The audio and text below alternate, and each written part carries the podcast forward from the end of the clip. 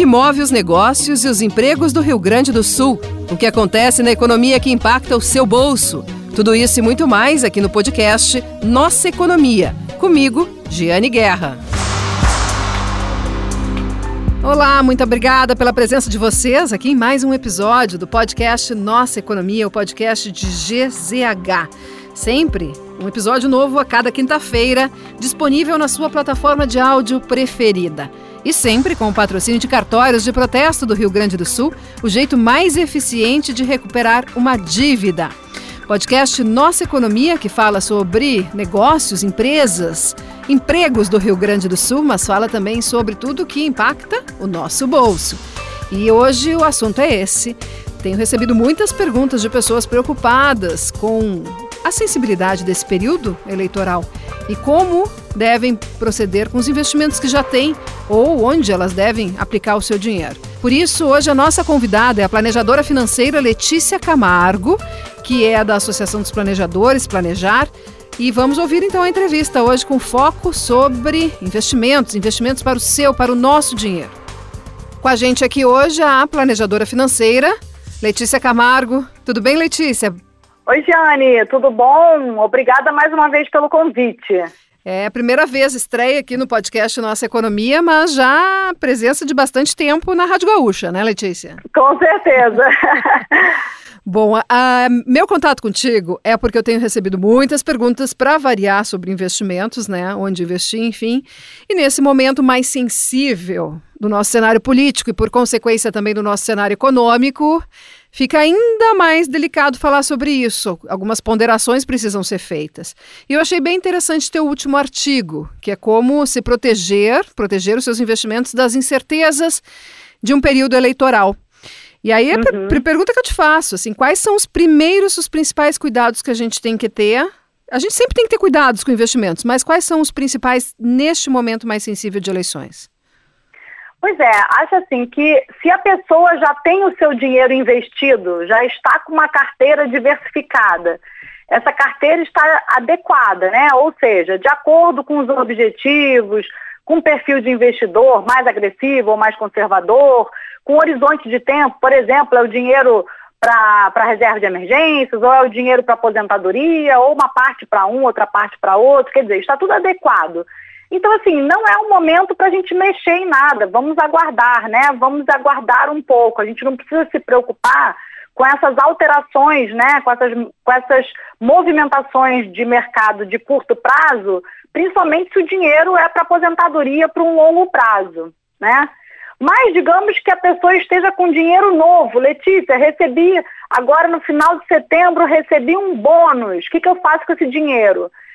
Sugiro aguardar, né? Vamos aguardar. Pode botar num CDB 100% atrelado ao DI, por exemplo, e pode aguardar mais um pouco. A gente ainda tem aí é, mais um período até o, a finalização da eleição né? A gente vai ter ainda turbulências por esses, por esses dias aí, né? Porque são alianças, é, definições de propostas de governo.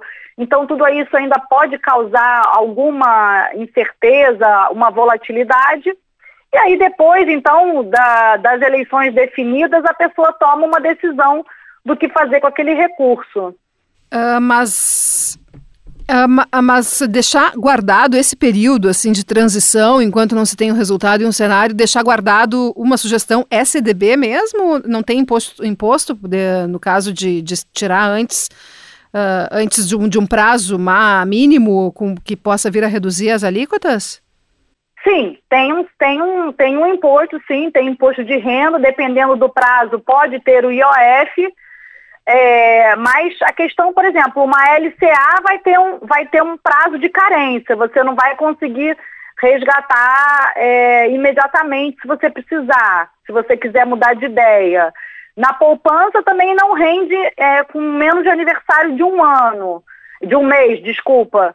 Então, então também não tem muito jeito, né? Você investir por um curto período você vai acabar tendo que pagar o imposto de renda, ou de um Tesouro Selic, ou de um CDBDI, vai acabar tendo que pagar o imposto. Na poupança, se você tirar menos de um mês, não, não recebe rentabilidade nenhuma. Então é pior ainda. Tem uma. Tem, tem uma reação positiva do mercado para o resultado do primeiro turno das eleições. E pelas análises, é uma avaliação que independe de quem ganhar no segundo turno, que é o fato de que, como a vitória foi apertada, a vitória não, no caso, o resultado foi apertado, né? E uma Sim. vitória tende a ser apertada.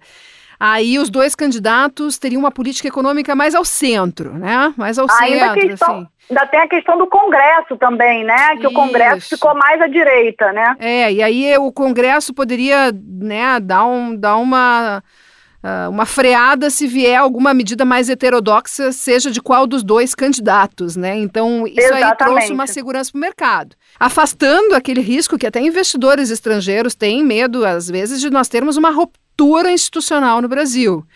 E uh, isso, isso acaba fazendo com que, com que os investimentos também tenham uma reação, né, Letícia? Também tem uma reação uh, positiva em vários casos. Não, uh, nós vimos a Bolsa, né? E a Bolsa é reflexo das ações das empresas. Mas, por Isso. exemplo, nós podemos ter também em outros investimentos um reflexo positivo dessa segurança que o resultado trouxe para o mercado, não? Sim, com certeza. Né? Acho que o mercado acionário é o que sente mais, né? Mais rapidamente, tanto que foi o que subiu mais, né? A gente teve um aumento aí de 5% na segunda-feira após a eleição, né? Mas ontem, por exemplo, já se acalmou, né? Já ficou praticamente no zero a zero, né? O, o mercado. Então, é, na verdade, a gente pode esperar também uma melhora para o futuro, né? Diminuindo as, as incertezas, a gente pode imaginar uma melhora para o futuro, né? Aí uma queda da taxa de juros e aí sim, com a queda da taxa de juros, algumas alguns investimentos vão ter esse, esse benefício, uma rentabilidade positiva, né? Os títulos pré-fixados, por exemplo, podem ter uma rentabilidade positiva, as próprias ações podem ter uma rentabilidade positiva, né? Aí agora com a queda dos juros, o, o, os investimentos pós-fixados é que passam a render um pouco menos daí para frente, né? Mas o que se espera é que a partir do ano que vem já comece a cair a taxa de juros. É, uh, isso, isso acaba tendo também influência nas ações, porque, por exemplo, quando cai taxa de juro, tem, tem, tem reflexo positivo em ações de, de empresas de varejo. Né? Mas... Sim, na verdade, no, no, geral, né? No geral, porque também quando começa a cair os juros, ficam menos interessantes, né? As aplicações em renda fixa e mais gente vai para renda variável fica mais barato para as empresas tomarem empréstimo para crescerem, fazerem crescer o seu negócio, construir novas fábricas, investir na, na equipe, em novas fábricas. Então é mais provável que, no geral, né, a, a, as empresas se beneficiem. Claro que num primeiro momento, as de varejo que sofrem muito, né, quando os juros estão altos por causa dos parcelamentos, né, que ficam mais caros, elas sentem mais rápido. Mas no geral, as ações como um todo se beneficiam de um juro mais baixo, né? As empresas, né, como um todo. Sim. E a, e a renda fixa? É, como é que fica, né? Porque a renda pois fixa é. voltou a ficar bem atrativa, porque Sim, o juro subiu. Fixa, é porque a renda fixa a gente tem três tipos de renda fixa, né? A gente tem a renda fixa pós-fixada, que é a que está atrativa agora, mas quem, quem tinha um pré-fixado que comprou no ano passado a 6%, hoje é, é, que quando subiu a 13 a taxa de juros, a pessoa teve uma rentabilidade negativa se ela tivesse vendido ali no meio do caminho, né?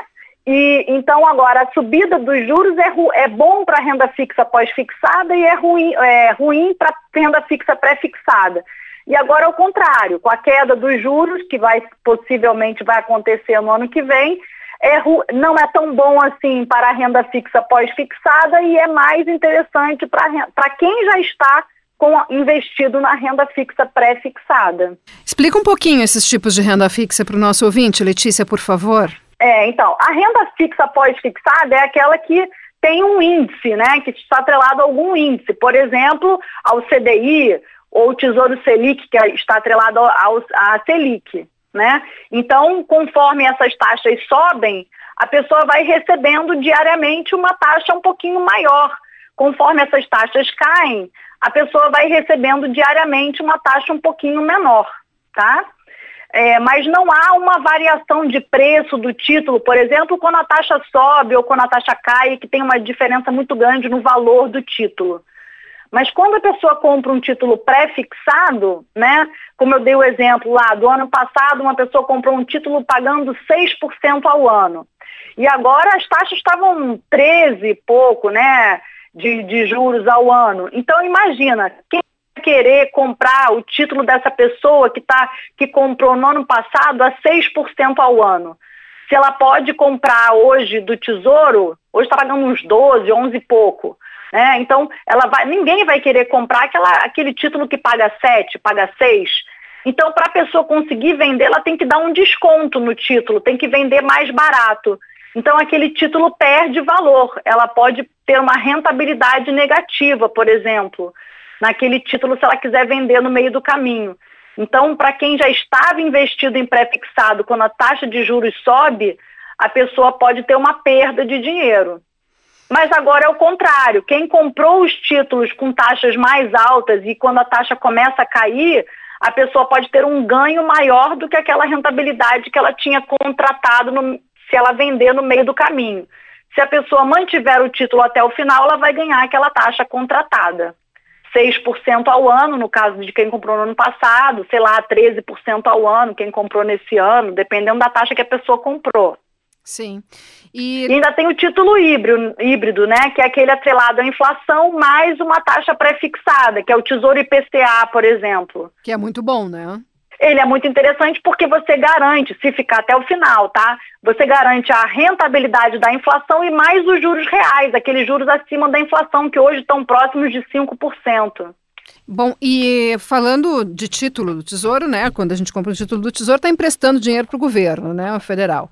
E, Sim. e qual é o, mais seguro, na, na, na, tua opinião, Letícia? O título do Tesouro o, ou a poupança? Olha, é, o, os dois têm, têm bastante segurança, né? O título do Tesouro, quem garante é o próprio Tesouro, né? E a poupança tem o fundo garantidor de crédito, né? É, tem gente que acha que a poupança é garantida pelo governo, mas ela não é garantida pelo governo, ela é garantida, tem a garantia do fundo garantidor de crédito. Então, até 250 mil por CPF, por instituição financeira, limitado até um milhão a cada quatro anos, a pessoa tem essa garantia. Então, se a pessoa tem é, 200 mil e o, aquela instituição quebrar, o fundo garantidor de crédito vai devolver o dinheiro dela. Se a pessoa tiver um milhão na poupança, só devolve 250 mil. Sim. E, bom, então, pessoal... para valores mais altos, o tesouro seria até mais, mais garantido, porque depende do tesouro. Uma poupança depende daquele banco que você colocou o dinheiro na poupança. Sim, interessante. Bom, e o pessoal está sempre me perguntando, Letícia, ainda mais quando tem momentos assim de maior tensão política, se existe o risco de ter um novo confisco da poupança, né? Essa memória aí, por mais antiga, ela é muito forte no brasileiro. E eu costumo responder que, olha, não é impossível, mas é muito improvável. E a Letícia, o que acha? Improvável, muito improvável, né? Até é, é é, outro dia alguém estava me dizendo que parece que até a legislação já mudou, que hoje não seria é, fácil fazer isso, né? E assim, a gente já viu que não deu certo, né?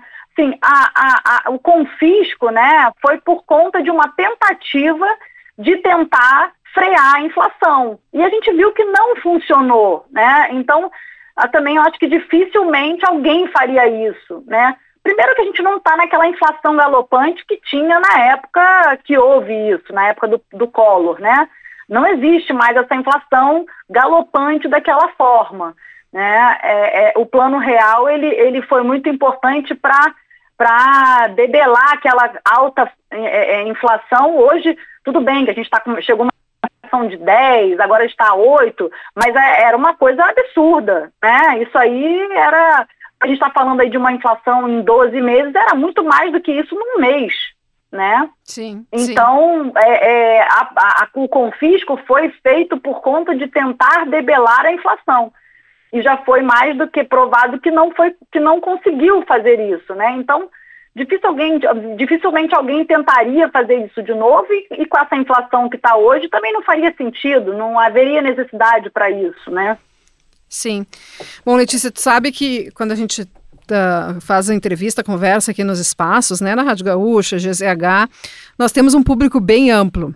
de pessoas que já são iniciadas, né, e que conseguem entender quando a gente faz essas análises assim mais sofisticadas, mas tem, uh, mas tem muita gente que não sabe nem o primeiro passo na hora de, uhum. de investir.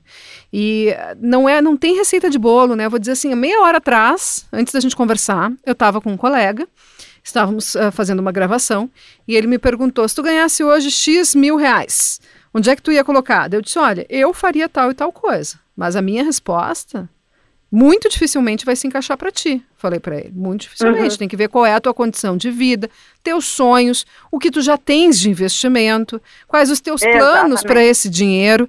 Então, uh, eu sei que é muito difícil e por isso que existem muitos consultores financeiros e planejadores financeiros.